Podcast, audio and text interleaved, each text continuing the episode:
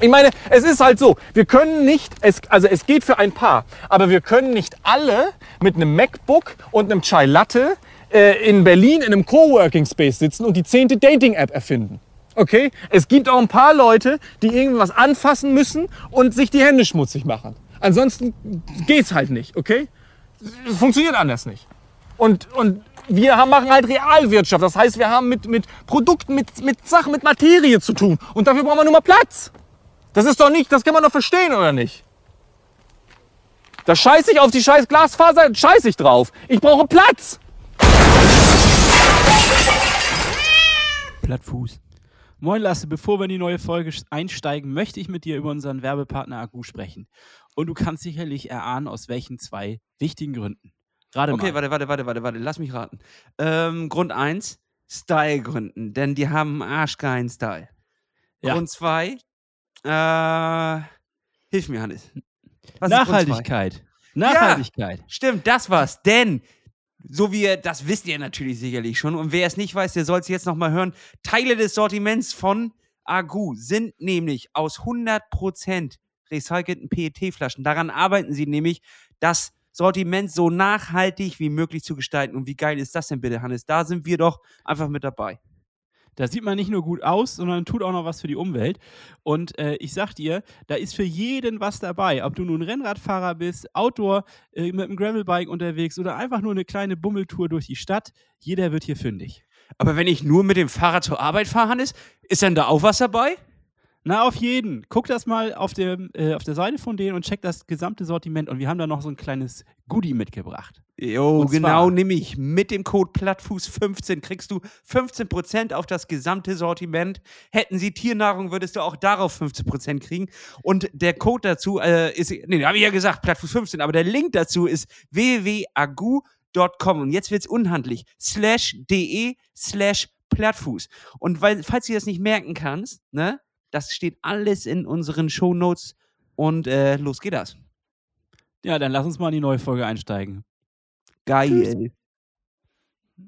Moin und herzlich willkommen zu einer neuen Episode Plattfuß Podcast präsentiert von Orca Sportswear. Hannes, hörst du mich da drüben?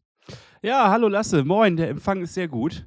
Äh, ich bin ja jetzt hier noch in meiner Quarantäne-Fieberblase und das heißt, äh, wir können nicht zusammen aufnehmen, aber das ist für diese Folge heute auch nicht ganz so relevant. Ich freue mich sehr, dass wir hier montags morgens, muss man sagen, zusammenkommen. Um 9 Uhr eine, äh, sagen wir, am Pfingsten unchristliche Zeit. Aber wir haben einen Gast heute da und äh, diesen Gast, darüber freue ich mich sehr. Ich habe mich sein Buch schon wegkonsumiert und freue mich jetzt mit Ihnen in Persona zu sprechen. Lasse, wie geht's dir denn, bevor wir aber einsteigen in das ganze Gespräch? Bist du fit? Hannes, ich bin fit und ich muss dir auch einfach mal ein Kompliment aussprechen. Du siehst schon sehr viel besser aus. Das letzte Mal, als ich dich gesehen habe, warst du noch ganz verknittert und so fiebrig. Und jetzt siehst du schon wieder, du hast wieder richtig Farbe im Gesicht. Und ich glaube, du bist auf dem aufsteigenden Ast. Stimmt das? Ja, also zumindest von den Symptomen her, ich habe kein Fieber mehr, ich fühle mich wieder fit. Ich bin gestern sogar schon so ein bisschen im Vorgarten hier rumgeturnt. Aber äh, ich merke auch, dass das irgendwo noch ein bisschen tiefer sitzt und dass der Körper angeschlagen ist. Das heißt, nach ein paar Minuten der Aktivität merkt man auch gleich wieder, okay, ich muss einen Gang rausnehmen und ein bisschen runterkommen. Aber für ein Gespräch reicht's. Für ein Gespräch heute reicht's, sag ich mal so. Das ist ja. doch gut, Hannes. Und du hast ja auch noch 19 Tage, 14 Stunden, 50 Minuten und 33 Sekunden, bis der Startschuss zu unserem Wettkampf fällt. Und das ist ja noch genug Zeit, um dich auszuruhen und dich zu erholen. Und in der Zeit würde ich sagen, reden wir einfach mit unserem neuen Gast, holen ihn mal rein und ähm, ich denke, dass es eigentlich fast unnötig ist, ihn vorzustellen. Wir tun es trotzdem einfach mal. Und zwar haben wir heute zu Gast Jonas Deichmann. Moin Jonas, hörst du uns in der Schweiz? Guten Morgen, alles äh, super hier, ja? Wunderbar. Jonas, ähm, es ist schwierig, dich äh, einzuordnen, was dein Beruf angeht, denn das ist kein normaler Beruf. Offiziell bei LinkedIn bist du Abenteurer. Stimmt das? Oder, oder wie würdest du dich als, als deine Berufsbezeichnung? Ja, ich habe auch lange überlegt, wie ich mich denn jetzt ähm, als vom Beruf her bezeichnen soll und äh, bin zu dem Schluss gekommen, dass Berufsabenteurer am, am besten passt. Am Ende, ich gehe auf große Abenteurer, bin auch kein klassischer Leistungssportler, weil der, äh, der Leistungssport auch nicht im Vordergrund steht. Ich mache ja keine klassischen Rennen, sondern eher so Expeditionen und verdiene dann mit ja, ich lebe von der Vermarktung von dem Ganzen. Also ja, Berufsabenteurer. Bester Job der Welt. Abenteurer und Expeditionär. Das ist doch eigentlich, das ist die Biografie, die man haben will. Ja, Jonas, du hast unglaublich viele Sachen schon in deinem äh, Leben gemacht. Also über das, was wir heute reden, das ist nicht nur das Einzige. Aber das, was du zuletzt gemacht hast, oder ja, das letzte große, was du gemacht hast, ist der Triathlon um die Welt. Und ich möchte einfach mit einer Frage einsteigen, die brennt, glaube ich, allen auf der, auf der Zunge. Wieso man kann so viele Dinge auf der Welt machen, aber wieso ein Triathlon um die Welt? Jetzt sind wir mal gespannt. Also ich habe die, die letzten paar Jahre, ich mache ja seit 2017 das auch als, ähm, als Beruf äh, Abenteurer und habe erst verschiedene Fahrrad-Weltrekorde äh, aufgestellt. Habe da die großen Kontinente alle durchquert und äh, mir wurde dann klar, ähm, ich habe auf dem Fahrrad, da ging mir einfach so ein bisschen auch die Herausforderung aus, weil einfach was schneller machen, das reizt mich nicht. Ich möchte ja was, was Neues machen. Und äh, mir wurde dann klar, ich bin einfach bereit für eine neue Disziplin. Und ähm, ich war ein Profi-Radfahrer, ein guter Läufer und habe mein Seepferdchen gehabt. Also ich konnte, bin nicht untergegangen beim Schwimmen. Und ähm, daher, warum nicht ein Triathlon? Und den Traum, einmal um die Welt zu gehen, die Welt zu umrunden, das ist ja als Abenteurer irgendwo naheliegend. Das ist einfach das, was, was man machen möchte, einmal um die Welt. Und ähm, da kam dann, habe ich dann geschaut, geht das, Triathlon um die Welt? Und dann kam, habe ich gesehen, ja, es geht. Und dann war die Entscheidung ziemlich klar. Du beschreibst in deinem Buch so wunderbar, ähm, dass du dich eigentlich immer, äh, dass du etwas naiv, sage ich mal, rangehst an deine Herausforderung und nie so richtig weißt, ob, also wie intensiv diese Herausforderung ist, also sozusagen dich reinfallen lässt in das Ganze.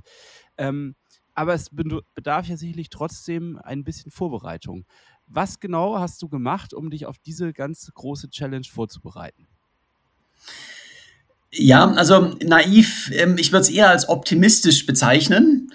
Ähm, da gehört so ein bisschen ja. Naivität auch mit dazu, dass man, äh, natürlich weiß ich nicht alles und natürlich weiß ich, da kommen auch, ähm, auch ähm, böse Überraschungen dabei, von denen ich nicht weiß und ich bin auch froh, ich, ich kenne nicht alles. Wenn ich genau wüsste, was, was alles an Rückschlägen und so auf mich wartet, dann ist es ziemlich demotivierend. Daher, äh, ich bin einfach immer Optimist und glaube, ähm, das funktioniert und glaube dann fest daran.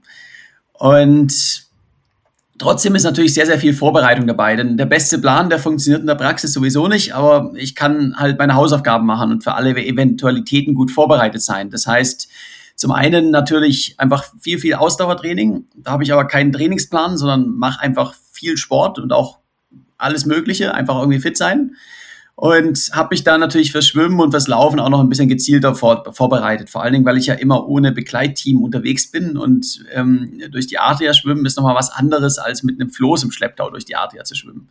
Und ähm, genauso beim Laufen. Beim Laufen habe ich mir dann zwei Autoreifen besorgt und bin mit denen im Schlepptau durch die Berge gerannt für ein paar Wochen in der Vorbereitung, einfach um das zu simulieren, wie ist es dann mit Anhänger hinten dran. Und die, die, hast du gezogen? Oder, oder, also hast du die an einem Seil hinter dir hergezogen? Äh, genau, genau. Ich bin ja in der Praxis äh, am Ende einmal quer durch Mexiko gerannt mit einem Anhänger, mit meiner Ausrüstung drinne. Und um das zu simulieren, habe ich mir Autoreifen besorgt und habe die mit, mit dem Seil hinter mir hergezogen. Aber wieso hast du denn nicht einfach einen Anhänger hinter dir hergezogen als Test? Wir haben noch keinen gehabt. Ah, okay, gut, ja, das, das ergibt Sinn. Autoreifen war einfacher zu bekommen, ja. ja, äh, aber wirklich, äh, tatsächlich, ähm, es gibt ja, es ist ja nicht so, dass es einen Laden gibt, wo du reingehst und sagst, ja, ich hätte gern alles, was man braucht, um die, um die, die Welt zu umrunden. Wie bist du denn so auf die Materialwahl gekommen oder ist das auch aus dem Doing entstanden? Also beim Fahrrad, da gibt es das alles in einem Laden, ähm, klassisches Bikepacking. Ähm, da gab es sehr, sehr wenig ähm, besondere Sachen, nur für die Sibirienquerung im Winter. Da habe ich noch so ein paar Prototypen dann bekommen von Sponsoren. Äh, was das Laufen angeht, ähm, da gibt es ein paar wenige Menschen, die das vorher schon gemacht haben, mit Anhänger auch längere Strecken laufen. Äh, normalerweise schieben die den Anhänger vor sich her und ähm, ich habe da eine Firma gefunden, die äh, letztendlich einen Babyanhänger hat, äh, mit dem man, wo das Baby reinkommt, mit dem kann man dann Marathon rennen. Und den habe ich dann bekommen und habe da so ein paar kleine Veränderungen dran gemacht und ähm, ja, und dann war das für mich ziemlich klar. Das größte, die größte Herausforderung in Sachen Material war natürlich das Schwimmen weil die, also ich nenne es immer Swimpacking, die Disziplin, ähm, Unsupported Swim. Das ist noch eine sehr, sehr junge Disziplin, wo ich, äh, soweit ich das weiß, also vielleicht gibt es noch irgendjemanden, von dem ich noch nicht gehört habe, aber soweit ich weiß, bin ich der Zweite, der das weltweit gemacht hat. Ähm, es gibt einen Engländer, Sean Conway, der hat mal eine längere Swimpacking-Reise vor mir gemacht. Ähm, ansonsten gibt es da sehr wenig Vergleichsmöglichkeiten. Ähm, das heißt, ähm, dieses Floß, sowas gibt es auch nicht zu kaufen, sondern ich habe dann mit meinem Partner Ortlieb gesprochen und ähm, die äh, sind ja darauf spezialisiert, komplett wasserdichte Sachen zu machen. Und die haben dann mit mir gemeinsam haben wir dann so ein Floß ähm, designt und konzipiert. Und dann habe ich einen Prototyp bekommen, Floß mit dem in, bin ich. in Anführungszeichen. Also wenn du Floß sagst, dann klingt das so, als würdest du tatsächlich etwas haben, was dich nach oben treibt. Aber es ist ja einfach eher eine Insel, die du hinter dir her, also so eine kleine Insel, die du hinterher gezogen hast. Also du hast nicht draufgelegen, Genau. sondern du hast es Mhm. hinter dir hergezogen. Ja, okay. Genau, also es war letztendlich ein, ein, ein Floß ähm, in dem Sinne einfach, es ist eine große Packtasche letztendlich gewesen, wo, äh, wo meine ganze Ausrüstung drin war und da, der hat dann Seil gehabt und das habe ich mir dann um die Hüfte gebunden und beim Schwimmen hinter mir hergezogen. Und äh, da habe ich dann so einen Prototyp gebaut bekommen und ähm, den habe ich dann auch mal im Bodensee getestet und mal ein paar kleine Veränderungen gemacht und dann, dann war ich bereit für den großen, die große Schwimmstrecke. Oh Mann, oh Mann. Äh, okay, äh, wir sind ja ein, ein Triathlon-Podcast und Triathleten sind ja so auf Zahlen fokussiert. Ähm, schmeiß uns doch mal ein paar Zahlen um die, um die Ohren, was wir da für Dis Distanzen haben. Also ich bin 460 Kilometer geschwommen durch die Adria, eben mit dem, mit dem Floß oder dem Packsack im Schlepptau. Dann bin ich äh, circa 21.000 Kilometer geradelt und also erst durch, ja, durch Osteuropa, dann quer durch den russischen Winter und nochmal 4.000 Kilometer ausrollen am Ende von Portugal nach München und zwischendrin bin ich noch für über, über 5.000 Kilometer gerannt, also 120 Marathons in 117 Tagen und insgesamt kommen wir da auf die 120-fache Ironman-Distanz. Jo. Ähm, das ist eine Ansage, ja. Äh, normalerweise, wenn man jetzt sich beim Ironman anmeldet, dann wird die Strecke schon vorgegeben. Äh, wie bist du denn auf deine Strecke gekommen? Also hast du dir das vorher überlegt, ja, es wäre gut, erstmal Richtung Osten und dann mal schauen oder wie hat sich das ergeben? Also da muss man ganz klar sagen, ich habe das Projekt noch vor der Pandemie geplant, äh, wo die Grenzen also noch alle offen waren. Und äh, da habe ich dann geschaut, also nach Osten ist immer die bessere Richtung äh, wegen äh, die tendenzielle Windrichtung auf unserer, in unserer Hemisphäre.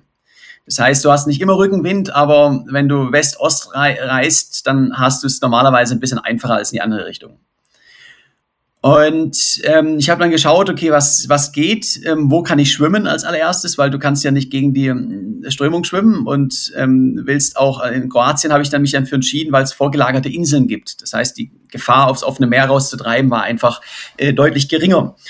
Und habe dann geguckt, okay, wie geht's weiter mit, was für eine Radroute kann ich nehmen? Ich wollte die Laufstrecke auch am Stück machen, also am besten irgendwie Küste, Küste über den Kontinent. Da bin ich auf die USA gekommen und die Radstrecke habe ich dann so zwischen reingebaut. Und so, so kam ich dann auf, den, auf die ursprünglich geplante Route, die ähm, von München nach an die Adria ging, dann das Schwimmen und auf dem Fahrrad über Osteuropa, Türkei, Iran, Pakistan, Indien, Südostasien nach China und dann wollte ich San Francisco nach New York rennen.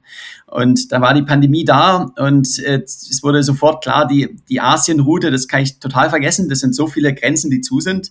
Ähm, ich muss umplanen und dann äh, über Ukraine und Russland ähm, ähm, an den Pazifik gelangen. Und das Laufen hat am Ende, da gab es auch noch eine kleine An Anpassung, weil USA hat mich auch nicht reingelassen und Kanada auch nicht. Und ähm, dann habe ich sehr kurzfristig einfach nochmal auf, auf Mexiko umgesattelt. Ah, okay. Das heißt, du warst sogar ein bisschen flexibel in deiner Routenplanung. Ständig. Also ich habe, ähm, es war ja Pandemie. Und ähm, es war oft so, ich bin natürlich Geschäftsreisender, das heißt, ich habe es ein bisschen einfacher als der normale Tourist mit Grenzschließungen. Ja. Aber ähm, äh, trotzdem war das für mich oft so, dass ich halt zwei Wochen vorher noch nicht gewusst habe, ist die Grenze auf oder nicht. Ja, das stimmt. Das ist natürlich einfach auch eine besondere Situation, so ein Event äh, in, so einer, in, ja, in so einer weltweiten Situation zu fahren. Es ist ja jeder in der, in der gleichen Position gewesen und ähm, wer ein, eigentlich könnte, hättest du ja auch ein Superspreader werden können, indem du, du hast ja am Tag neun Länder durchkreuzt gefühlt. So, das äh, kann ich schon verstehen, dass Leute da auch ein bisschen skeptisch werden, wenn da einer anruft und sagt, pass mal auf, äh, ich umrunde gerade die Welt und ich komme nächste Woche vorbei, kann ich durch. Das ist äh, schon eine ungewöhnliche Situation? Na- Naja, es hängt immer davon ab, ähm, wie man die Welt umrundet. Und ich habe da, die meisten Leute haben das absolut verstanden, dass mein Corona-Risiko deutlich geringer ist, als wenn ich jetzt hier in Deutschland wäre. Ähm, aber auch nicht jeder, muss man auch ganz klar dazu sagen. Ähm, ich muss sagen, beim, beim Schwimmen in der Adria, äh, die Fische haben es noch nicht gehabt. Und äh, in Sibirien kann man sich auch nicht wirklich anstecken, wenn man im Zelt übernachtet. Weiß Ähm, man nicht, das mit den Fischen. Äh, ja, genau, so nicht bewiesen. Aber, noch nicht ähm, bewiesen, aber da sind die Leute dran. Ja. ähm, aber ich muss, das sage ich der vollen Überzeugung, ähm, ähm, das Corona-Risiko für mich wäre in, zu Hause in Deutschland um ein Vielfaches höher gewesen als bei einer Weltumrundung. Also du sagst, äh, bei der nächsten Pandemie wäre es besser, eine Weltumrundung zu machen, anstatt zu Hause zu sein. Ähm, ja, aber dann auch kompromisslos im, im, im Zelt schlafen und nicht immer in Hotels und äh, gehen und sich da unter Leuten tummeln. Das gehört Das natürlich auch dazu. Wenn man im Öffentlichen reist und im Hotel übernachtet, dann gilt dieses Prinzip natürlich nicht mehr. Ich, ha- ich habe wirklich noch eine, eine Frage im, Kopf gehabt, die ist vielleicht ein bisschen nerdig, aber, aber doch eigentlich interessant. Wie meldet man das bei der Auslandsversicherung an? also, sagt, äh, ja, also übrigens, ich werde fast eigentlich jedes Land durchreisen. Ähm, und äh, was kostet das? Ähm, also ich habe natürlich auch meine, meine Standard-Auslandskrankenversicherung. Ich habe ähm, auch noch einen Versicherungssponsor. Ähm, das ist ein gewisser Vorteil. Die, äh, die sagen auch, je extremer, desto besser. Ähm, und da habe ich jetzt noch kein, kein großes Problem gehabt. Ähm, ich habe für die Zukunft ein Projekt ge- geplant, was ähm, eigentlich nicht versicherungsfähig ist. Ähm, aber da bin ich in, in verschiedenen Gesprächen auch und wir finden auch da sicherlich eine, eine Lösung. Aber es ist dann einfach ähm, der Dialog. Ich bin jetzt kein Extremsportler, wie jetzt, der jetzt eine Everest-Besteigung macht oder, ähm, oder K2-Besteigung oder, oder Wingsuit-Jumping oder sowas, wo das ähm, Risiko nochmal um Vielfaches höher ist natürlich. Weil, äh, Ja. Jonas, gib uns einen kleinen, eine kleine Vorschau. Ist, ist es der Mond oder wo soll es noch hingehen? Du hast die Welt ja schon umrundet. Was soll als nächstes kommen? Also ich kann einen Tipp geben, ich bleibe auf unserem Planeten. Okay, gut. Das ist, das ist cool, weil man dann kann man dich äh, noch beobachten, aber auch ein bisschen schade. Mond wäre auch eine coole Sache gewesen. Äh, du hast aber eine Karriere ja schon beendet, soweit ich das richtig verstanden habe. Also wird es nichts mit Schwimmen zu tun haben. Ist es richtig? Das ist äh, vollkommen richtig. Also, also das Schwimmen, muss ich sagen, ich bin froh, ich habe es gemacht, aber äh, ich bin auch froh, die Schwimmkarriere ist vorbei, weil es gibt einfach schönere Dinge im Leben und interessantere, weil Schwimmen ist unglaublich monoton, es passiert ja nichts. Ich stelle mir das auch am gruseligsten vor, muss ich ehrlich sagen. Äh, einfach die ganze Zeit im offenen Meer zu schwimmen, dem, den, ja, den Gezeiten und all den Umständen, die draußen sind, denen ist man ja ausgeliefert. Man hat ja gar keine Chance sozusagen, sondern die Strömungen sind da, ob man will oder nicht. Äh, wie, wie bist du damit umgegangen, psychologisch? Ähm, das ist vollkommen richtig. Also mental das Schwierigste, weil einfach nichts passiert. Man sieht den ganzen Tag Wasser und hat mal ein bisschen Plastikmüll. Und ähm, es verändert sich kaum was. Man kommt auch nicht richtig voran und ähm, bin mal in die Dunkelheit gekommen und so. Das sind keine tollen Momente. Äh, für mich das Wichtigste ist, ganz kleine Ziele haben. Also ich schwimme von Felsen zu Felsen und äh, an jedem Felsen esse ich einen Schokoriegel. Und dann geht's auf zum nächsten. Und das- so geht's einfach immer weiter und optimistisch bleiben. Also ich gehe einfach immer von aus, ja, da, die, morgen wird das Wetter schon besser werden und, und der Wellengang. Und ähm, in, äh, damit geht's irgendwie. Also es hat ganz viel mit diesen kleinen Zielen äh, zu tun und, und dem bedingungslosen Optimismus. Ist der angeboren? oder, äh, ja, ne? Äh, teils, teils. Also sicherlich ähm, habe ich auch eine Familie, die alle optimistisch sind und, oder, und Abenteurer. Und äh, das hilft, wenn man so aufwächst. Ähm, ich muss aber auch ganz klar sagen, mit jedem Projekt, was ich erfolgreich beendet habe, äh, werde ich auch, ähm, auch stärker mental. Weil am Ende diesen Moment, wo es, es nicht mehr geht, den gibt's ja eigentlich nicht. Also es sei denn, man, man bricht zusammen und äh, ist, fällt bewusstlos um. Ansonsten, ähm, da kommt vielleicht eine, ein absoluter Profisportler ein, zwei Mal in seiner Karriere an den Punkt. Der Normalsterbliche, der hört weit bevor er an seinem eigentlichen Limit ist auf und äh, weil er einfach keine, ja, einfach nicht mehr mental nicht mehr weiter kann. Und ähm, nicht muss. Das ist es ja auch. Äh, Also die meisten begeben sich ja auch nicht in solche Situationen, wo es einfach weitergehen muss. Und du warst ja eindeutig in Situationen. Ja. Aufhören ist ja jetzt auch keine Option, weil dann bist du einfach im, in Sibirien bei minus wie viel Grad? Ja, es war ein bisschen frisch im Winter. ähm, aber also der, der, entscheidende Punkt ist, ähm, der eine nächste Schritt, der geht immer. Und mhm. dann geht auch noch ein Schritt und dann geht auch noch einer und dann geht noch einer. Und äh, plötzlich ist man im Ziel. Ähm, aber wenn man denkt, was noch alles kommt, wenn man sich denkt, hey, ich bin jetzt, äh, bin jetzt drei Tage geschwommen und äh, alles tut weh und es ist die Hölle und ähm, 400 Kilometer kommen noch, ähm, ja, das ist nicht geil. Daher aber, und das ist der, der Fehler, den, den der Großteil der Leute macht. Ähm, sie denken, die Ziellinie ist noch so weit weg, aber mit ganz vielen kleinen Zielen ist es nicht so. Und äh, dann geht es auch immer weiter. Ist das so eine Art Meditation oder was, in die du dich da reinbegibst? Also gerade beim Schwimmen stelle ich mir das äh, so vor, dass man einfach ähm, ja, nur im Moment ist die ganze Zeit. Ähm, teils, teils. Also ich bin natürlich oft auch in diesem Moment des, des Flows, wo man alles vergisst und man genießt einfach die Zeit und fokussiert sich und schwimmt und rennt und, und radelt. Ähm, ich denke aber auch viel nach. Also ich habe sehr, sehr viel Zeit, um, um nachzudenken. Da reifen dann immer die, die, die nächsten neuen Projekte. Okay. Bist du also auch auf dein neues Projekt gekommen, während du noch beim alten dabei warst? Ja, klar, das ist immer ah, so. Okay, ja, das kann ich verstehen. Da hat man genug Zeit, da kommt man auf doofe Ideen. Und diese doofen Ideen, die du hast, die sind ja schon extrem, alleine was der Zeitaufwand. Äh, also, das ist ja, wie lange warst du jetzt genau unterwegs? 14 Monate. So, das ist ja nichts, was du anmeldest bei der Familie mit, ich bin mal eben weg sondern das ist ja wirklich schon ein, ein längerer Zeitraum. Was sagen die denn dazu? Also da, gab es da auch mal Gegenwind oder auch einfach nur, du bist verrückt und das ist doch jetzt nicht dein Ernst? Oder war immer, komm, mach, Jung, wir sehen uns in, in 147 Tagen?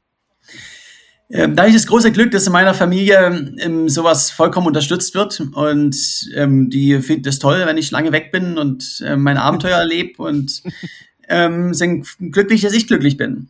Also da, äh, da gibt es keinen keinen Widerstand in der Hinsicht. Meine, meine Mutter sagt manchmal, ja, wäre schön, wenn du mal an Weihnachten zu Hause bist, aber auch sie hat sich mittlerweile daran gewöhnt, dass es einfach ähm, nicht jedes Jahr so ist. Und äh, mein Vater ist jetzt ja auch, er macht ja mein Management und ist dann auch ab und an dabei, als, irgendwie als Fotograf oder so. Und am Ende, man sieht es vielleicht nicht, nicht nonstop, aber wenn man sich sieht, hat man eine super Zeit zusammen. Und das ist was, was zählt. Was macht dich denn darin glücklich? Die Erlebnisse. Also das ist auch das, was mich, was mich motiviert. Es ist der Rekord am Ende ist ein Bonus. Ähm, ist schön, ihn zu haben. Und äh, ich, meine, ich bin auch noch ehrgeizig und äh, jetzt 35. Ich möchte ja aber auch schon noch Ziele und darauf hinzuarbeiten ist auch toll. Aber der Weg dahin ist das Ziel. Also es sind die ganzen besonderen Erlebnisse in, entlang der Route, die man, die man sammelt und, und, und die ich nie vergessen werde. Und, und das ist das, warum ich das Ganze mache. Es ist ja auch noch auf Film gebrannt, wirklich ein, ein Film, den man sich auf jeden Fall angucken sollte, Schrägstrich muss. Klare Empfehlung. Ähm, das gibt es aber auch sonst noch als Buch, so wie, wie Hannes es äh, zu Hause liegen hat, weil ich ihm das zum Geburtstag geschenkt habe. Ähm, gern geschehen, Hannes. Aber auch als Hörbuch, ähm, unter anderem auch bei Spotify. Also wer des, des Lesens äh, keine Zeit für hat oder es auf dem Rad hören will, der kann sich auch das Hörbuch rein. Äh, perfekt fürs Wochenende zum Bikepacking. Wollte ich nur mal zwischenwerfen. Du hast, ähm, glaube ich, also ja, eine Route jetzt genommen, nee, ich weiß es ja, du hast eine Route genommen, die dich dann ja auch äh, über Irrwege manchmal dann dahin geführt hat, wo du hin wolltest. Und äh, ich habe zum Beispiel jetzt vor ein paar Tagen noch die Stelle gelesen, wo du äh, erstmal in die Türkei eingereist bist, um dann festzustellen, der Weg hier geht nicht weiter und ich muss zurück. Ähm, da gab es also auch einige bürokratische Hürden. Erzähl mal, was war, was ist da passiert? Also die größte bürokratische Hürde war ganz klar die, die Pandemie mit all den Grenzschließungen, etc., was so dazugehört. Ähm, ich musste bereits am, am zweiten Tag meine Route ändern, weil ich irgendwie nicht durch Tirol fahren durfte ohne, ohne Quarantäne und, und habe dann da schon die Route geändert. Das war aber noch nur eine Kleinigkeit. Die, das erste große Hindernis kam dann in der Türkei. Da bin ich angekommen und wollte weiter nach Osten, habe aber gemerkt, ähm, selbst Georgien, äh, die zweite Welle ist da, alle Grenzen sind zu. Und habe dann sieben Wochen gebraucht, bis ich dann eine Sonder, äh, ja, so ein Sportvisum erhalten habe und eine Sondereinreisegenehmigung, um auch die Landgrenze zu überqueren. Nach Russland, weil die war eigentlich zu. Ich bin dann zurückgeradelt über Osteuropa, Ukraine, habe dann da nochmal gewartet, bis mein, mein zweiter Pass ankam und ähm, bin dann äh, nach Russland rein und habe dann, da war der Weg an Pazifik frei bis Vladivostok, aber ich habe insgesamt äh, sieben Wochen in der Türkei gewartet und zwei Wochen in, in, in der Ukraine, bis dann wirklich alle Dokumente da waren und ich einreisen konnte. Das ist sicherlich ein komisches Gefühl jetzt, oder? Nach dem, was jetzt in der Welt passiert, dass du äh, noch mal kurz vorher durch all diese Länd Länder und äh, Landstriche durchfahren konntest. Oder wie, wie sortierst du das ein? Absolut. Also ich bin ja auch in, in Kharkiv, dann, da habe ich ja gewartet zwei Wochen, bis mein, mein Pass, also der hätte, ich habe ja zwei deutsche Reisepässe, bekommt man, wenn man zum Beispiel in den, nach Israel oder in den Iran oder in den Sudan reist. Ich habe dann einen Pass ähm, mit einer Vollmacht in die Schweiz zu meinem Vater geschickt und mit meinem anderen Pass bin ich mal losgeradelt. Und die, der zweite Pass soll dann mit dem Visum per Express nach Kharkiv kommen. Und der hat halt ein bisschen länger gebraucht. Und ähm, ich habe dann in Kharkiv zwei Wochen gewartet, wurde da aufgenommen, auch von der lokalen Rad-Community, habe da ähm, bei jemandem gewohnt zu Hause und ähm, ja, mit mir, mit mir essen gegangen, mit mir Radausflüge gemacht, also super nett und freundlich und ja, jetzt Kharkiv ist ja eine der ist eine zerstörte Stadt und ähm, meine Gastgeberin ist ein Flüchtling, also es ist für mich auch absolut absolut schockierend. Absoluter Wahnsinn, krass. ja. Ähm, wie ging es denn äh, so zu, dass du den Kontakt überhaupt zu lokalen Leuten gefunden hast? Bist du dann einfach mit Sack und Pack dort angekommen und dann wurdest du schon angesprochen oder hast du so etwas im, im Vorfeld geklärt? Ähm, wie läuft sowas ab für denjenigen, der das jetzt nachmachen möchte? Also ich habe mittlerweile, wenn man alle meine sozialen Medien zusammenzählt, äh, deutlich über 200.000 Follower und ähm, weltweit.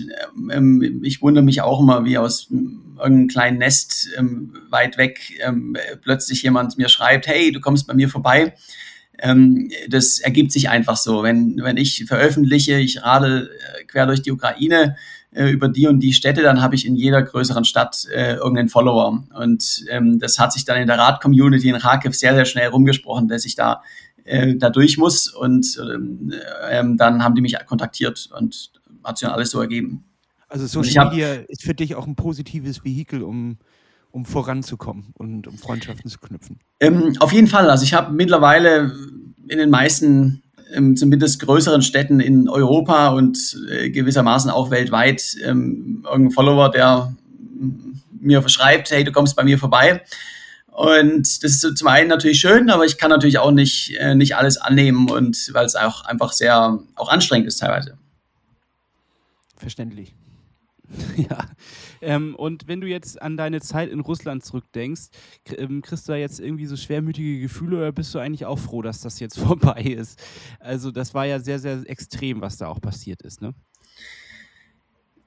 Ja, also es war, war ja im, im, im März bin ich dort eingereist, das war also ein bisschen früh in der Radsaison und ähm, ich hatte ja wirklich viele, viele extrem harte Tage, nicht nur vom Wetter mit Schneestürmen und tiefen Minustemperaturen, aber auch die Straßen in Russland.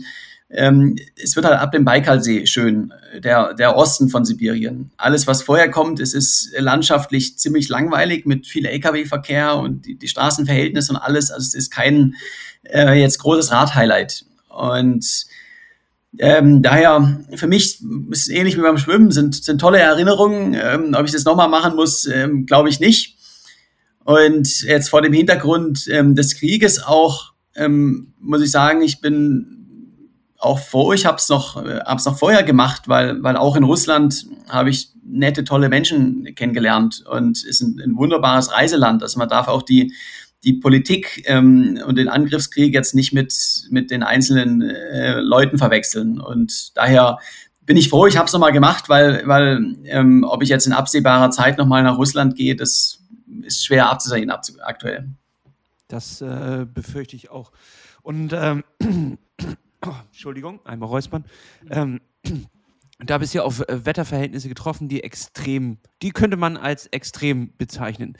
Gab es da keinen Moment in deiner mentalen äh, Verfassung, wo du mal gesagt hast, gut, Handtuch geschmissen oder, oder Fellmütze schmeiße ich jetzt, das war's, ich äh, höre an dieser Stelle auf, ich, ich habe meine Grenzen erreicht oder getroffen oder jedenfalls gesehen? Äh, nee, die habe ich auch nie, nie getroffen, die Grenze, sondern es geht ja immer noch ein bisschen weiter. Und ähm, ich hatte auch auf der ganzen äh, Strecke in Russland keinen einzigen Ruhetag eingelegt, sondern ich bin jeden Tag gerade und habe meine Kilometer gemacht. Ähm, auf der gesamten Strecke, die ich habe in den ganzen 14 Monaten keinen, keinen geplanten Ruhetag gemacht, sondern die Pausentage, die ich hatte, die waren entweder äh, Grenzvisum bedingt, die ich einfach warten musste, oder äh, beim Schwimmen Sturm oder sowas, wo ich nicht ins Wasser konnte. Ansonsten äh, mache ich keine Ruhetage. Und ähm, ich habe es natürlich manchmal hart gehabt im, im Winter in Russland, aber dann geht es am nächsten Tag weiter. Wie kalt war das? Wie müssen wir uns das vorstellen? Also so auf einer Skala von, von 1 bis äh, 100, wobei äh, 1 ist hier ähm, ja. Viel zu groß, die Skala lassen. Die Skala ist zu groß. groß, ne? Wollen wir sie kleiner machen? 1 bis, ja, 1 bis 10 reicht. äh, 10 ist, ähm, ja, ich, nee, ich, ich, ich, wie soll ich die Skala beschriften? Das ist das Problem. Ähm, wie kalt war es? Versuche es einfach uns irgendwie ja. bildlich klar zu machen.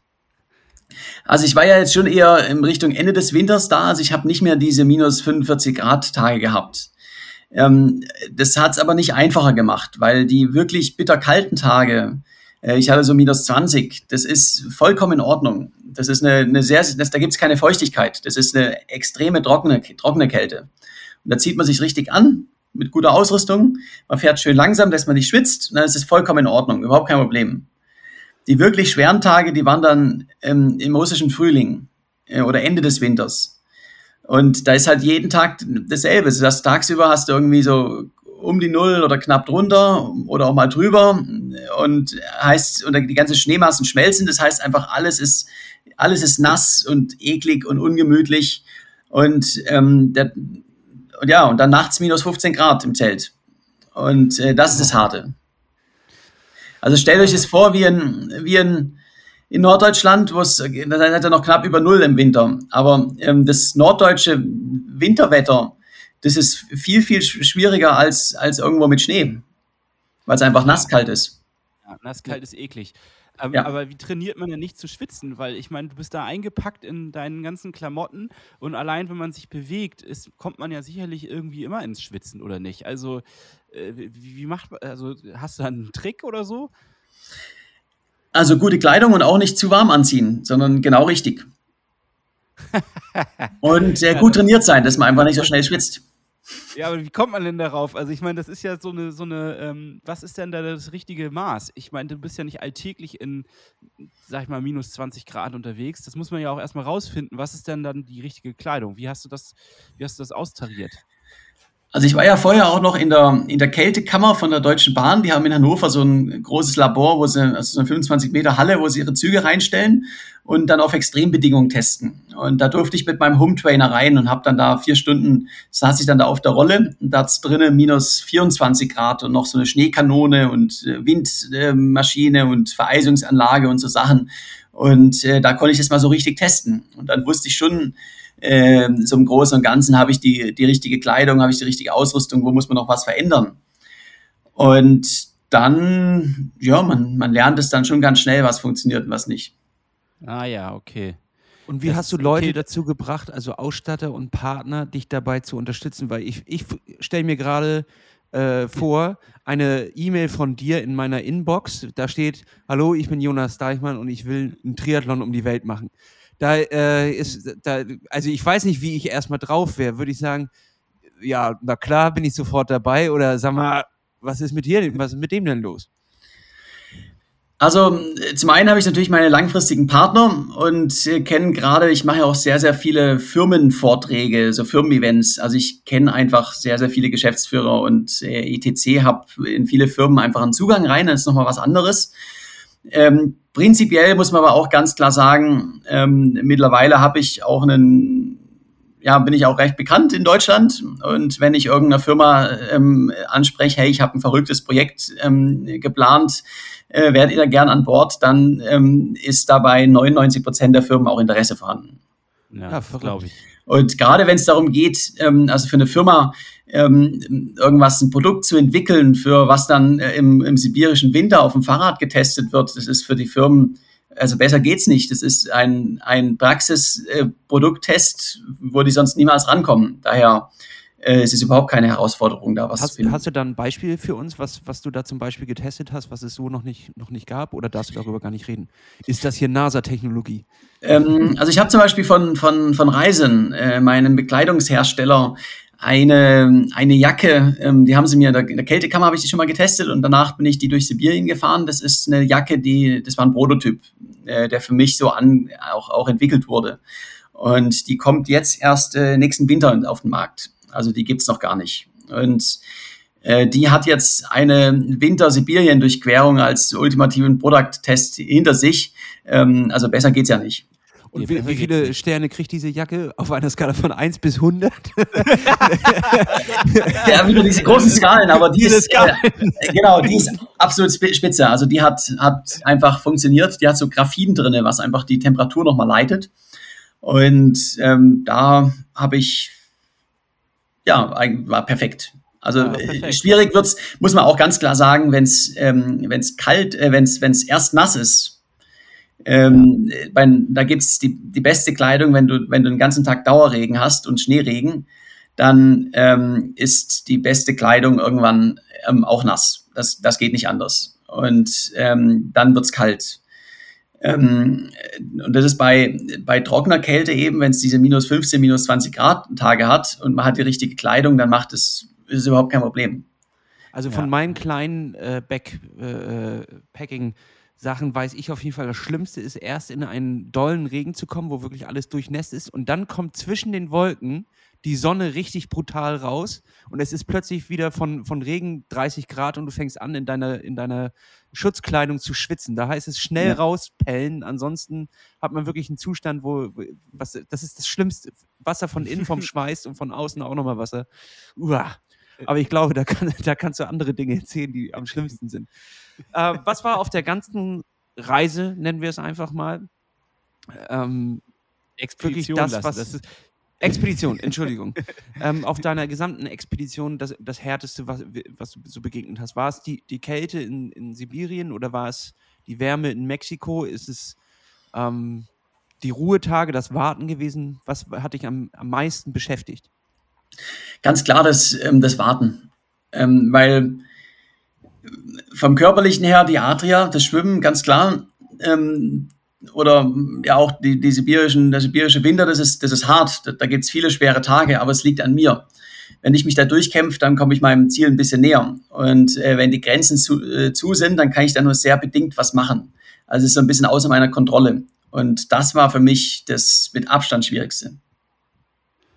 Das, äh, das, ich finde das so verrückt, dass halt quasi die äußeren Umstände, also die Bürokratie in dem Fall, dich mehr gewurmt hat als ähm, die Höllenqualen, die du da äh, bei so und so vielen Kilometern ertragen hast. Das finde ich total wahnsinnig.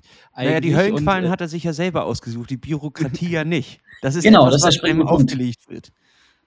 Ja, okay. Ist das auch das, womit du jetzt quasi gerade auf Vortragsreise bist, wenn dich ähm, Firmen fragen, ob du da eine Motivationsrede, denke ich mal, halten kannst?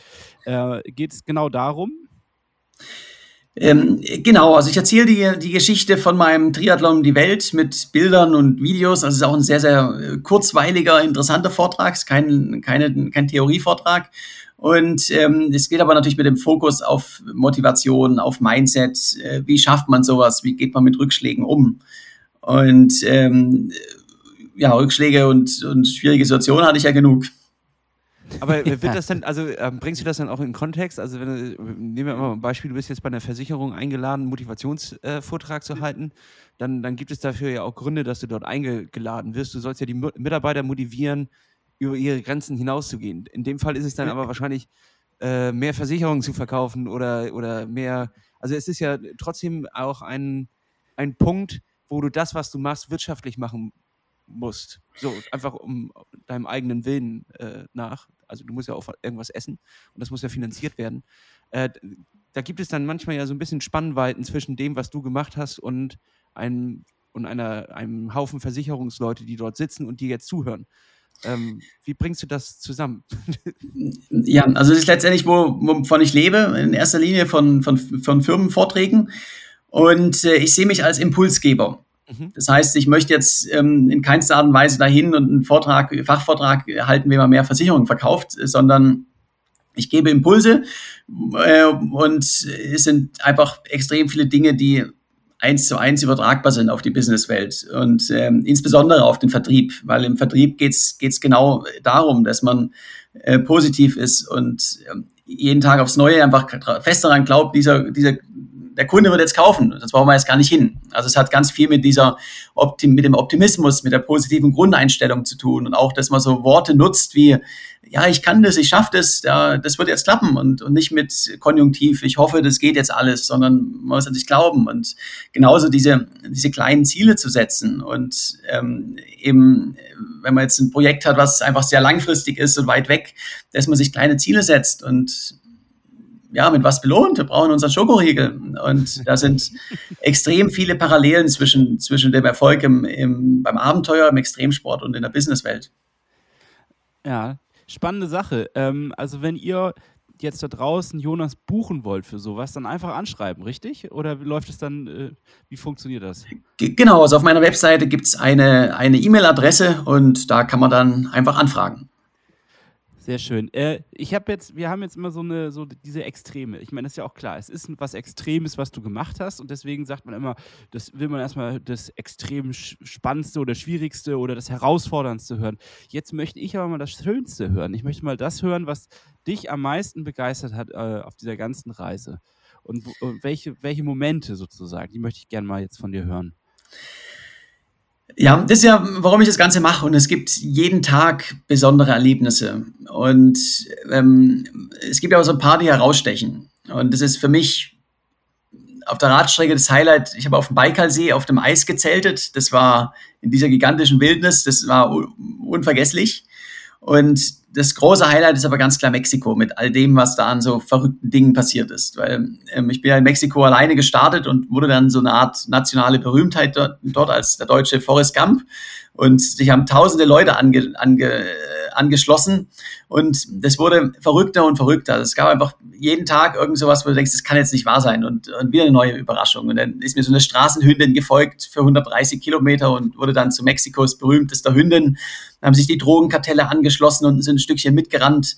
Da habe ich meine, meine Polizeieskorte bekommen und äh, Empfänge vom Bürgermeister, vom Gouverneur, vom Senator und Mariachi-Bands und alle. Und es, es wurde so ein richtiger Volkslauf. Und das war ja unvergesslich. Das war ganz toll.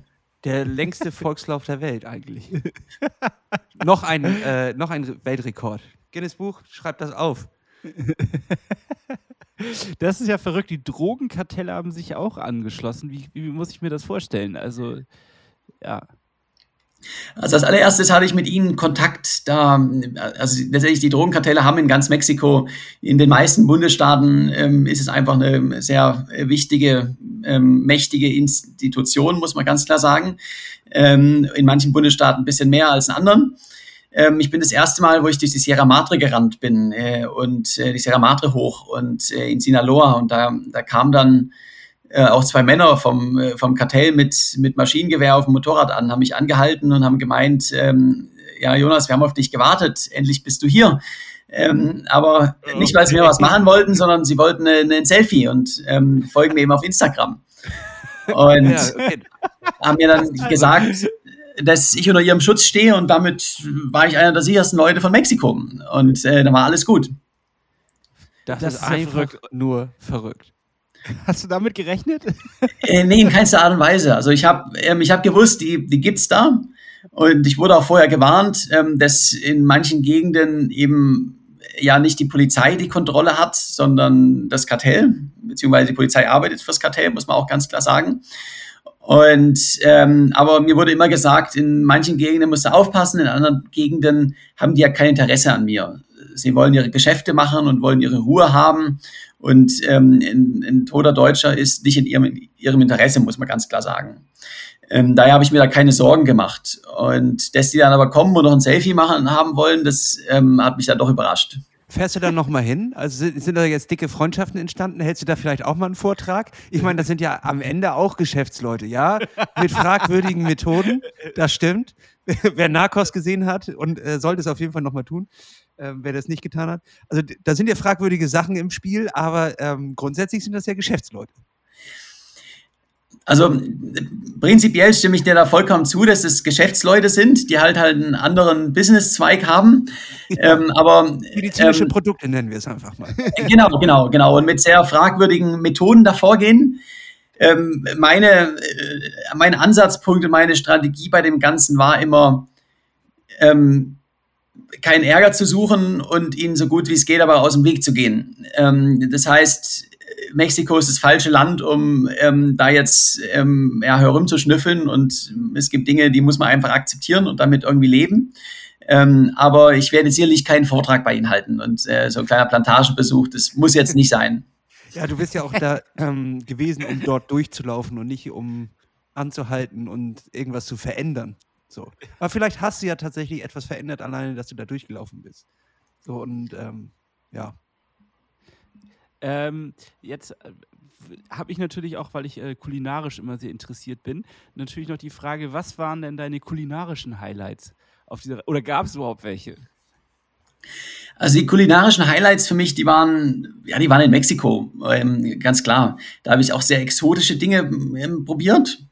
Ähm, mein kulinarisches Highlight, was mir am allerbesten geschmeckt hat, das war in Puebla, äh, Chile in Nogada. Das ist so eine gefüllte Chili-Schote, aber es ist nicht scharf, mit so ähm, Granatapfel-Nuss-Soße. Ähm, un unglaublich lecker. Gibt es immer nur im, ich glaube, von Juni oder Juli bis, bis Oktober gibt es das in, Mexi in, in Mexiko. Super lecker. Und so ein bisschen exotischere Dinge habe ich auch gehabt in Mexiko. Ich habe mal Skorpion gegessen. So mit ein bisschen, ja, so am Spieß kriegt man den, mit ein bisschen Chili-Pulver äh, drüber. Und zwei verschiedene Wurmarten. Ähm, das ist letztlich einmal den, den, den Mangay-Wurm, das ist so ein ganz kleiner Weißer, der wie so ein bisschen größer als eine Made ist. Und ähm, der kommt aus der Mezcal-Flasche raus. Also das ist auch so ein Agavenschnaps wie Tequila. Und den nimmt man in den Mund. Und im ersten Moment war ich erst ganz positiv überrascht, weil der ja nach Mezcal schmeckt, bis man dann drauf beißt und der so explodiert im Mund. Dann ist es ah. so ein ah. bisschen äh, nicht ganz so toll. Dann gab es noch den, Zat, den Zatz. Der Zatz ist so eine, ein ziemlich großer Wurm äh, und der hat ein Fell. Also es ist ein haariger Wurm. Und da macht man so ein bisschen. Natürlicher Albtraum. Ja, ja, das ist nicht, das ist äh, schwierig, ja. Und da macht man so ein bisschen Zitrone und, und Salz drüber und dann kann man den Delikatesse in Chiapas. Und äh, da habe ich auch beides gegessen. Ähm, und das Übelste, was man mir hier angeboten hat, war aber der Ratteneintopf. Da schwimmt eine, eine komplette Ratte oben drin. Naja, den gibt es bei mir jeden Sonntag. Also da sehe ich eigentlich nicht das große Problem. und als Student, wenn am Ende des Monats mal wieder ein bisschen knapp wurde, dann gab es auch immer Ratteneintopf. Ach, oh Gott. Gott, Ratteneintopf. Also, wusstest du, dass es Ratteneintopf ist oder hast du es nur gesehen, nachdem du dann so ein bisschen umgerührt hast und dann kam so langsam eine Ratte nach oben? Ähm, nee, also mir, ich bin da in das Dorf gerannt und wir sind schon irgendwie so 15 Kilometer von, das gibt es nur in einer Gegend in, in Mexiko, in Chiapas. Und ähm, da kam mir schon so 15 Kilometer von dem Dorf, kam mir schon so eine irgendwie 15, 20 Läufer entgegen, äh, ganz aufgeregt. Und die haben alle gesagt, ah, Jonas, jetzt, wir haben schon gesehen auf Instagram, dass du auch ähm, die lokalen Spezialitäten überall isst. Und wir haben eine ganz besondere ähm, bei uns im Dorf, den Ratteneintopf. Und unsere Frauen bereiten den schon für dich vor. Und ähm, ja, aber dann, dann sind wir in dem Dorf angekommen und der Ratteneintopf, der war noch nicht fertig und ich hatte so einen engen Zeitplan. Ah ja, das ist, das ist schade, dass du ja. Aber vielleicht können sie dir ja ein bisschen was zuschicken. Das wäre ja, ja genau, genau. Das ist jetzt hier die offizielle Aufforderung, dass sie noch mal ein bisschen Ratte rüberschicken. Das ist ja kein Problem. Das wäre doch eigentlich mal was, wenn bei unseren lokalen Triathleten, äh, Triathlons gibt es ja immer so Zitronenkuchen und Bockwurst, aber da gibt es nie einen Ratteneintopf. Da sollte man vielleicht mal ran. Vielleicht ist das ja was, was richtig Power gibt. Also die haben mir, da in Chiapas, die, die lokalen Läufer haben mir gesagt, das ist genau äh, der springende Punkt. Das, das, das gibt so richtig, richtig Kraft, der Ratteneintopf. Das ist so, was die vom Sport essen oder man gibt es anscheinend auch immer, wenn's wenn, wenn mir eine, eine, Frau ein Kind bekommt, hat, bekommt, dann bekommt sie immer direkt nach der Geburt den Ratteneintopf, weil der so wieder Kraft gibt, dass sie sich erholen. Gibt es auch also als Riegel, als Gel, ganz einfach für die Versorgung unterwegs. Hat sicherlich viel Potenzial für die, für die Triathlon-Wettkämpfe bei euch. Absolut, ja. Das ähm, schreibe ich mir hier einfach mal direkt auf. Das ist eine gute Idee. ist auch was für Red Race vielleicht nochmal. Ja. äh, wie lief das denn magentechnisch ab? Also ich sehe mich jetzt gerade durch Mexiko laufen. Es ist warm. Ich hatte gerade einen leckeren Topf äh, Ratte und mhm. ähm, also da hätte ich, glaube ich, hin und wieder mal ein bisschen Probleme mit der Verdauung, vor allem weil man ja durchgehend in Bewegung ist und das, ja, das bewegt ja. Wie äh, bist du da durchgekommen durch deine Tage? Also ich hatte in Mexiko überhaupt keine äh, Probleme mit, mit Essen und mit dem Magen. Bin einfach viel gewöhnt. Ich habe äh, in Russland einmal so eine kleine Lebensmittelvergiftung gehabt. Ähm, dann, ja, das habe ich so drei Tage gespürt, bin aber weitergefahren. Ist einfach letztendlich Berufsrisiko. Äh, ich habe einfach ein, zwei Mal im Jahr Lebensmittelvergiftung in den Ländern, wo ich unterwegs bin und dann ignoriere ich das und fahre einfach weiter und dann geht es auch wieder besser. Weißt du wovon? Weil ich glaube, also äh, die, die Schokoriegelversorgung ist wahrscheinlich ja irgendwann geendet. Da musstest du dich ja wahrscheinlich mit anderen Dingen versorgen. Ähm, was gab es so, also wo du denkst, daran könnte es gelegen haben, damit ich das meiden kann in Zukunft? Ähm, ja, also in Russland habe ich ja, da habe ich immer an den, ähm, an den Straßenrestaurants gegessen und da ist das Essen nicht immer frisch. Also es wird vor, vorbereitet, also es wird halt vorher schon vorbereitet und liegt dann eine Weile. Und ähm, ich gehe davon aus, ich habe es von Hühnchen bekommen. Von mm. so nicht mehr ganz so frischen Hühnchen. Ah, schön, ja. ja. Gut, das, das liegt nah. Aber grundsätzlich ist ja sicherlich die Versorgung sowieso immer das Wichtigste. Ne? Also ich meine, du willst ja auch äh, weiterhin die Kraft haben, um auch am nächsten Tag äh, genauso zu performen im Idealfall äh, oder, oder besser. Ähm, das heißt also, da, da, muss man ja auch sehr auf sich achten, beziehungsweise auch äh, entsprechend immer wieder zuführen. Äh, was waren da so deine Standardsachen, die du denn zu dir genommen hast, um ja entsprechend gerüstet zu sein? Ja, also da muss man bei mir natürlich ganz klar unterscheiden von so dem, dem klassischen Triathleten, der einfach eine perfekte, der alles hat. Also da kann man dann, dann Gels und Riegel und Pasta und alles essen und, äh, und Carboloading. Ähm, bei mir geht es ja nicht, weil ich bin ja, bin ja unterwegs und muss halt nehmen, was ich so finde. Daher, ich esse alles, was ich irgendwie bekomme, die Haupt, Hauptsache viel. Und ja, das sind dann. auch immer. Ja, ja, genau, genau. Es kommt darauf an, wo ich bin. Also in, in Mexiko halt nonstop Tacos und äh, Schokoriegel und so weiter. Und äh, in Russland war es dann viel so Pilmeni und, und Pfannkuchen und so Sachen und nonstop Kekse und Schokoriegel. Ich habe immer eine, gehe so ein, zwei Mal im Tag ins Restaurant und nebenbei esse ich irgendwie noch Schokoriegel und Kekse die ganze Zeit. Oder mal ein bisschen, also wenn ich was finde, auch gerne Nüsse oder so, aber gibt's halt nicht überall. Die ja. größte Herausforderung war bei mir beim Schwimmen, weil man denkt immer an Sibirien mit den langen Distanzen. Aber es ist ja immer relativ zu dem, was ich am Tag schaffe. Auf dem Fahrrad, wenn ich da 200 Kilometer fahre, dann komme ich auch in Sibirien mindestens einmal täglich an was zum Essen vorbei. Beim Schwimmen, wenn das im nächsten Restaurant oder ich bin dann oft aus dem Wasser und habe dann im Supermarkt, äh, also bin dann vom Hafen aus dem Land gegangen, bin in den nächsten Supermarkt gelaufen und wieder an derselben Stelle zurück ins Wasser. Und wenn der aber 20 Kilometer weit weg ist, dann sind es fast zwei Tage zum Schwimmen. Und wenn es Strömung gibt oder eine Windveränderung, dann sind es drei Tage. Also beim Schwimmen musste ich gerade mit Wasser auch ganz schön rationieren. Das glaube ich, ja. Das ist, äh, genau, Wasser ist ja eigentlich fast noch der limitierendere Faktor. Du musst dann ja auch immer Frischwasser dabei haben. Also ähm, bist du wahrscheinlich ran an Quellen und hast überall versucht, Wasser zu sammeln. Oder wie funktionierte das? Ja, also beim, beim Radfahren wieder überhaupt kein Problem, weil ich einfach lange Distanzen mache.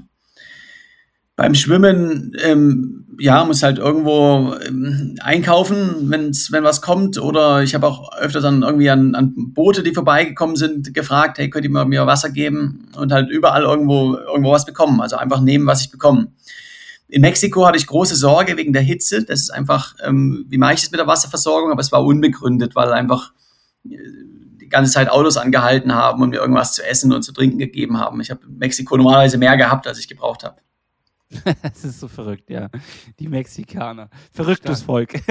stark, stark, nee, stark. Ja, äh, und das heißt, was, was für, also das hat, kommt jetzt gerade noch spontan. Wir hatten ja zwar eigentlich schon die Radgeschichte, aber ich würde noch mal wissen, mit was für einer Art von Rad fährt man denn da? Also, das wird ja sicherlich jetzt nicht so ein Standard-Rennrad ähm, sein oder so, sondern ich würde jetzt denken, eher so eine Art Gravelbike oder in was, was hast du dir da zusammengebaut? Ähm, genau, ich bin auf einem Gravelbike unterwegs gewesen. Einfach so ein Kompromiss aus äh, Geschwindigkeit, aber auch noch für schlechte Straßenverhältnisse und mal ein bisschen Schotter. Ähm, ich bin ja gerade im europäischen Teil auch nicht immer auf dem schnellsten Weg unterwegs gewesen, sondern habe auch gerne mal so ein bisschen Berge mitgenommen, ETC. Und ähm, im russischen Winter dann, äh, klar, da sind die Straßenverhältnisse im Rennrad, das geht einfach nicht. Ja, klar, logisch. Das heißt, ähm, dann ist das also ein bisschen grober Profil, also ein gröberes Profil an den Reifen, oder? Das, weil auf den Fotos, finde ich, sieht man es so gar nicht. Ich habe ja natürlich auch die Versuch, Fotos ne, versucht nachzugucken, was du da so für Fahrräder oder was für so äh, Bauteile du hast. Und das sah eher aus wie so äh, Glattreifen, aber das ist täuscht wahrscheinlich, ne? Ähm, ich habe zwei verschiedene Reifen auf, auf der Tour verwendet. Äh, Im europäischen Teil äh, bin ich meistens die Schwalbe G1 Speed gefahren. Das sind auch Gravel-Reifen, aber äh, ich glaube, die waren 35 Millimeter breit. Ah, okay. Und äh, sind schon auch für Asphalt gemacht, sind auch schnell für Asphalt, aber man kann mal ein bisschen auch auf Schotter mitfahren. Und in Sibirien bin ich dann auf die, die Schwalbe G1 Ultra Byte gewechselt. Also das sind wirklich 40 Millimeter mit ziemlichen Profilen. Ja, das braucht man wahrscheinlich dann auch, sonst kommt man gar nicht voran. Was. Ja.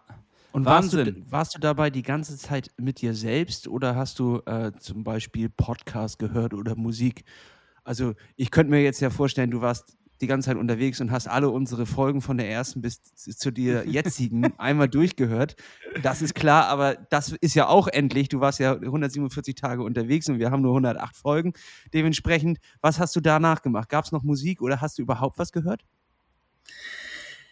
Ähm, das kommt auf die, auf die Disziplin. Ähm, ich habe vor allen Dingen in Mexiko habe ich nonstop ähm, äh, Musik gehört und hatte da meine einfach auch, auch eine Box hinten drin im Anhänger und habe dann da immer ähm, verschiedene Lieder gehört. Zum einen hatte ich so eine VS Gump äh, Sound, äh, Soundtrack ähm, und Playlist gehabt und aber auch gerne mexikanische Musik. Und die Mexikaner hinter mir, die sind alle ganz wild geworden und haben mitgesungen und haben da so ein kleines Party hinter mir gefeiert. Und dann lass uns da, äh, einmal kurz was machen. Spontan Rollendisco, denn wir haben eine Playlist bei Spotify. Dort äh, werfen wir jede äh, Woche zwei Songs jeder drauf, ähm, die uns spontan einfallen oder die uns schon die Woche begleitet haben. Das müssen jetzt nicht irgendwie Motivations- Pump-Track sein, sondern kann alles sein, was dich in der Woche begleitet hat. Und jetzt würde ich sagen, schmeißen wir mal spontan was drauf, wenn du was hast. Ähm, Jonas, willst du anfangen? Hast du etwas für uns? Ähm, ja, also ich finde, ganz, ganz tolle Laufmusik ist ähm, Dust in the Wind. Dust in the Wind. Wieso? Und, äh, Gib uns eine Begründung. Gib uns eine Geschichte dazu. Das hat für mich so ein bisschen ähm, einfach das Feeling von, von Roadtrip und, ähm, ja, und Freiheit so ein bisschen. Sauber. Okay.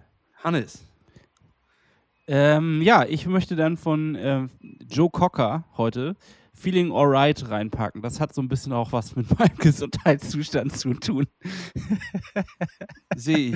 Dann, ähm, weil ich nicht krank bin und voll auf Power, haue ich einen Song drauf, der mir reingespült wurde in meine Playlist. Und zwar von System of a Down, ein alter Song, Shop Sui. Der geht nach vorne, der geht ab und den kann man gut bei den Intervallen hören. Also zieht euch den mal rein. Jonas, hast du noch einen für uns? Ähm, ja, dann nehme ich noch ähm, On the Road Again. Ja. Alright. Ergib, äh, uns, dann ergib uns noch eine kleine, ich meine, es erklärt sich von alleine. Ja, das ist, das Teil vom, das ist der, der VS Gump Soundtrack, ähm, äh, On the Road Again. Und, und das war einfach, das sind einfach sehr gute Erinnerungen an meinen Mexiko-Lauf. Sehr schön. Man merkt auch richtig, wenn es um Mexiko geht, da, da blühst du auf, da leuchten die Augen. Das scheint wirklich der schönste Part deiner Reise gewesen zu sein. Ist das richtig? Auf jeden Fall. Also Mexiko war doch ein Upgrade von der Adria oder von Sibirien. okay. Hannes, dein zweiter Song. Hast du noch äh, was für uns? Ja, dann mache ich das doch äh, nach und ich äh, nehme Walk of Life von Dire Straits. Das packe ich auch noch drauf. Dire Straits, sehr schön. Und ich hau noch mal einen richtig beschissenen Kacksong drauf, damit wir das ja alles abrunden können. Und zwar ähm, äh, gab es ja letztens den ESC und dort ist Deutschland ja absolut äh, abgemurkst äh, und hat den letzten Platz belegt. Das liegt daran, dass sie diesen Song abgelehnt haben. Es ist der merkwürdigste Song, den ich je in meinem Leben gehört habe. War in der Playlist der Woche. Und zwar ist es eine Mischung aus 90er Jahre Gamma-Techno und Metal. Also perfekt quasi für den ESC, weil äh, damit kann man natürlich eine Show abziehen. Und der Song heißt Spaceman von Electric Callboy und Finch Asozial. Also zieht euch den mal rein. Ähm, das ist wirklich merkwürdig. Das ist eine merkwürdige Musik und deswegen kommt es auf die Rollendisco, weil ich ihn so merkwürdig fand. Und ihr sollt ihn auch merkwürdig finden. So, damit haben wir die Rollendisco geschlossen.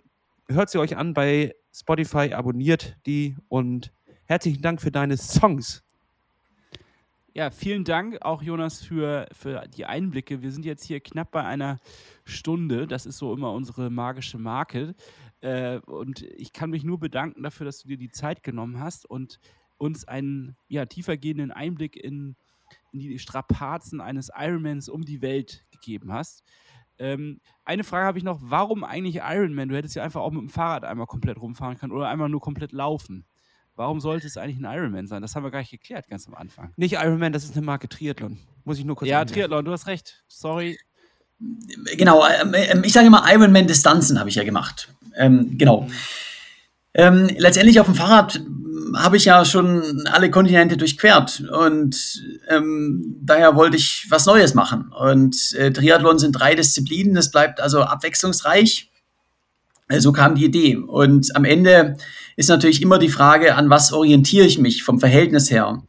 Ähm, kann ich einen Triathlon um die Welt machen, der den Multiplikator von der Schwimmen, vom Sprintdistanz macht? Das ist irgendwie falsch. Also ich sage ja auch nicht, ich renne um die Welt und mache ähm, was weiß ich, eine Million 100 Meter Läufe. Das ist ja falsch. Du orientierst dich am, an x Marathons in, in dem Falle. Ja. Daher war es für mich auch klar, ich nehme das Verhältnis ähm, Ironman-Distanz ähm, x 120.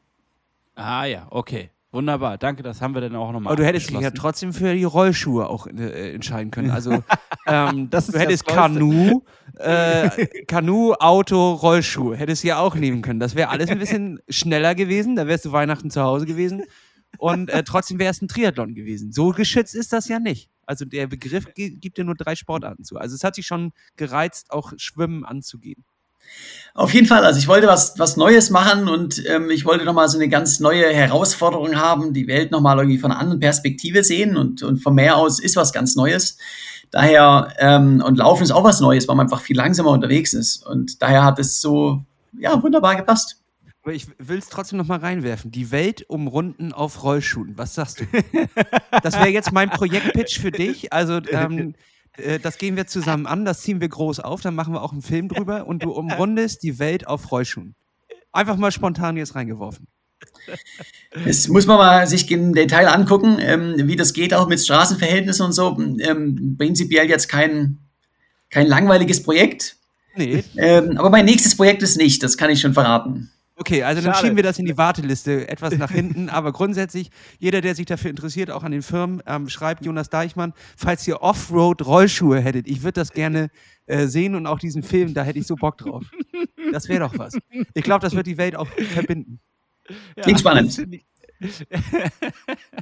Danke, Jonas. Ich äh, kann mich, wie gesagt, nur noch mal bedanken, dass du den Quatsch hier mitgemacht hast, dass du einen Einblick uns gegeben hast. Und vor allen Dingen hast du mir jetzt persönlich, und das ist meine, meine Message, die ich mit nach Hause nehme, nochmal mitgegeben, dass ich äh, ja in kleinen Schritten denken muss. Und das ist gerade etwas, was mir sehr hilft, in meiner persönlichen Situation, mich auf meinen Wettkampf vorzubereiten und mich zu motivieren oder beziehungsweise am Ball zu bleiben. Und äh, ich hoffe, wir konnten euch da draußen auch einen Einblick oder g- geben und beziehungsweise euch auch motivieren für solche großen Sachen. Äh, also vielen, vielen Dank, Jonas, dass du da warst. Äh, ja, Lasse, willst du noch was sagen? Sonst würde ich sagen, gehören die letzten Worte natürlich unserem Gast. Ja, äh, eine Kleinigkeit wollte ich noch sagen. Und zwar äh, abonniert Jonas Deichmann, damit ihr am, äh, am Ball bleibt, was die nächsten Projekte angeht. Äh, guckt euch den Film an, hört euch das Hörbuch an und lest das Buch. Ähm, was davon könnt ihr selber entscheiden. Es gehen immer zwei davon. Also du kannst ja Hörbuch und Film nehmen oder Buch und Film. Also am besten beides. Ähm, gibt es den Film denn, äh, es war ja gerade im Kino, gibt es den auch schon irgendwo zu streamen oder zu kaufen? Ähm, nee, der, läuft, der Film läuft aktuell in den Kinos und kommt dann im Sommer in die Open-Air-Kinos noch rein. Ähm, ob und wann der auch ähm, auf DVD oder Streaming ähm, angeboten wird, das weiß ich nicht. Ähm, ansonsten gibt's jetzt noch ganz frisch ein, einen Bildband. Ähm, also es ist nochmal ein Buch, was auch anders ist als für die, die das, das, äh, das Buch schon haben. Es gibt auch ein Bildband dazu, der heißt, hat einen anderen Fokus, geht einfach mit sehr vielen tollen, auch, auch neuen Bildern drinne. Die sollen also auch komplementär sein, die beiden Bücher. Sehr schön. Also ähm, dann am besten wahrscheinlich äh, Jonas Deichmann einfach folgen, damit ihr das nicht verpasst, dass der, wenn der Film auch äh, zum Streaming rauskommt oder die neuen Projekte. Äh, folgt diesem Podcast, ähm, liked uns überall, wo es irgendwie geht äh, und gebt uns eine Bewertung bei Spotify und bei Apple Podcast. Und ähm, damit, Jonas, die letzten Worte gehören dir. Du kannst noch was Motivierendes am Ende jetzt mitgeben. Ja, erstmal danke, danke euch beiden. Hat echt äh, Spaß gemacht mit euch. Äh, Sehr toller Podcast. Und ähm, ich höre hör schon in 19 Tagen geht's los mit eurem, ähm, eurem Wettkampf. Dafür ähm, viel, viel Erfolg. Ähm, vor allen Dingen auch wieder, wieder, wieder richtig gesund und stark werden. Aber mit kleinen Zielen geht das Ganze. Also macht's gut.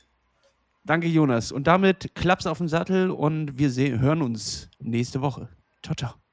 Ciao. Tschüss.